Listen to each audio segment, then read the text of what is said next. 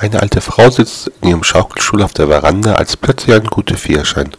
Du hast drei Wünsche frei, sagt die Fee zur alten Frau. Hm, grübelt die alte Frau. Als erstes wünsche ich mir, dass ich reich bin.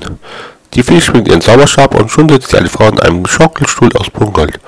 Als nächstes wünsche ich mir, jung und schön zu sein. Die Fee betätigt ihren Zauberstab und schon ist die ehemals alte Frau jung und schön. Gut, meint die jetzt junge Schönheit, als die alte Akadie zwischen den Beinen rumscheint. Jetzt wünsche ich mir, dass mein lieber Moritz zu einem schönen jungen Mann wird. Die Fee schwingt ein letztes Mal einen Zauberstab und verschwindet.